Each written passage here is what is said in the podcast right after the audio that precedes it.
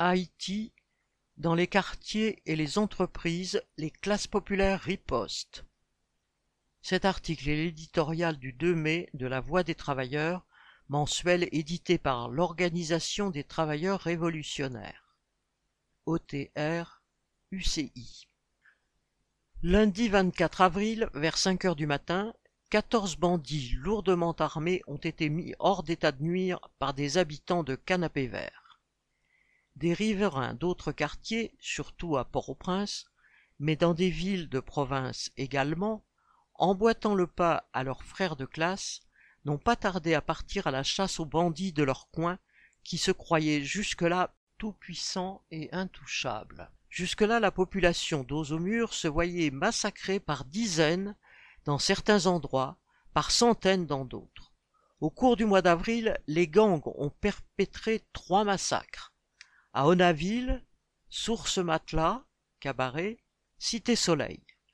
On parle de plus de 200 personnes assassinées, dont des bébés. Le sursaut des habitants du canapé vert est tombé comme un coup de tonnerre. Un brusque changement d'état d'esprit. Émergence de brigades, renforcement d'autres qui existaient déjà, concert de casseroles, la vigilance est de mise. Depuis, on veille nuit et jour dans certains quartiers de Port-au-Prince. Face à cette mobilisation, des bandits se retranchent dans leurs trous. On n'entend plus parler de kidnapping depuis quelques jours. La peur et le stress sont en train de changer de camp.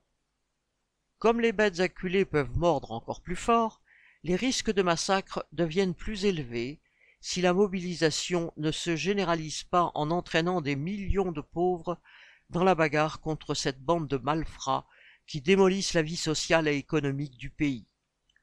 Entre-temps, les syndicats d'enseignants ont trouvé une entente pour lancer une grève illimitée en vue de contraindre le ministre menteur à régler les arriérés de salaire ainsi que d'autres problèmes qui paralysent l'enseignement public.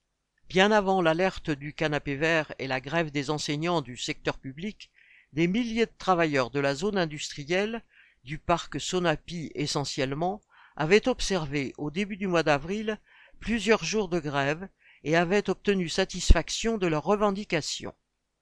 Ces luttes, quoique isolées et très limitées, mais venant des ouvriers, des enseignants et des habitants de quartiers populaires, envoie de bons signaux dans un pays qui se meurt sous la dictature de gangsters économiques et de bandes armées sans foi ni loi.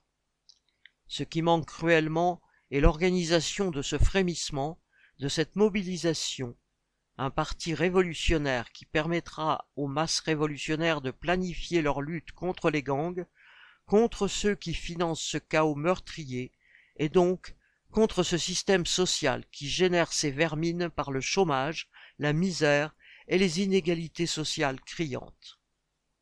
La voix des travailleurs.